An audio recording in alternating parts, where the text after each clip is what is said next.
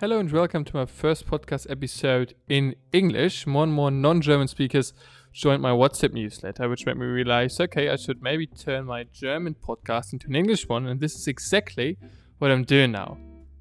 I got tired of all these people who say that it's not possible to beat the market, so I decided to publish a podcast where I talk about hundreds of investors who beat the market in the long run and who are already beating the market since 10, 15, 20 or more years. This is a short podcast, so I try to keep every episode below 15 minutes. And one of the market beating investors is William Harnisch, who works as chief investment strategist for the hedge fund Peconic Partners, which has around 1.3 billion US dollars assets under management.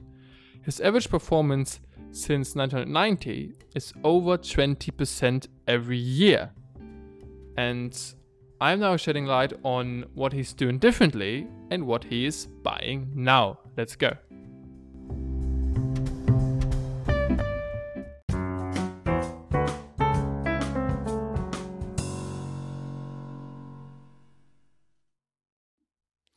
So, what can we learn from William Harnisch?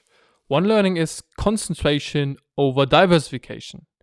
And that's quite interesting because this is again something which many market beating investors have in common. They have a few big bets, often around three to four, and these positions make up for over 50% of their portfolio. And Harnisch says if you want average results, create a diversified portfolio. He says the goal is to only pick the very best companies, and by definition, this cannot be hundreds. The second learning is go long and short. He says that there are always overvalued and and, and undervalued um, stocks at the same time. So he makes sure to go long in the undervalued ones and short in the overvalued ones. So he's constantly looking for exaggerations in the market. The third learning is that his selection criteria is fundamental and not technical. So he looks at KPIs and numbers instead of technical benchmarks in the chart of a stock. And what is he looking at exactly? So he's looking at a strong management team with a strong track record. So can we see that they performed very well in the past, or that they um, were founders or CEOs at other companies which had, which were doing similar things, and did they perform very well there?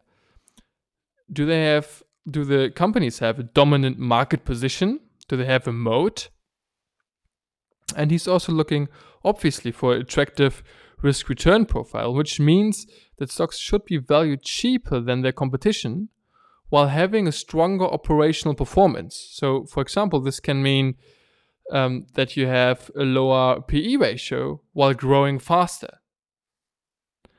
And he is selling stocks after they were increasing a lot in a short period of time. So this is pretty much the opposite of it of what many others do. Right? Many others, when they have a stock which performs very, very well, they fall in love with it and they just like never sell it. And he says, okay, I have a clear valuation in my mind, and if this valuation is exceeded, I sell the stock. What are his biggest positions right now? What are his biggest investments? According to Hedgefollow, his biggest position now is Quanta Services, Q U A N T A, Quanta Services, which is over 50% of the whole portfolio right now. Quanta is an US American infrastructure services company. The second biggest position is Wesco, W E S C O International, which is also an US American wholesale company.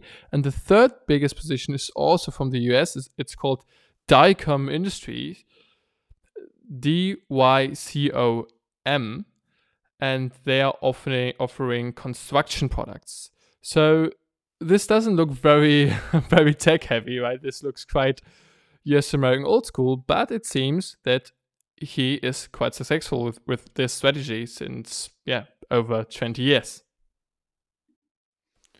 So to summarize, William Harnisch is a fundamental investor who likes to have a concentrated portfolio rather than a diversified one. He goes long and short and buys stocks which are cheaper and operationally better than their peers. He also sells stocks as soon as they are not within a certain valuation range anymore. If you like what you heard and want to learn more about crypto and stocks, then subscribe for my short weekly WhatsApp newsletter.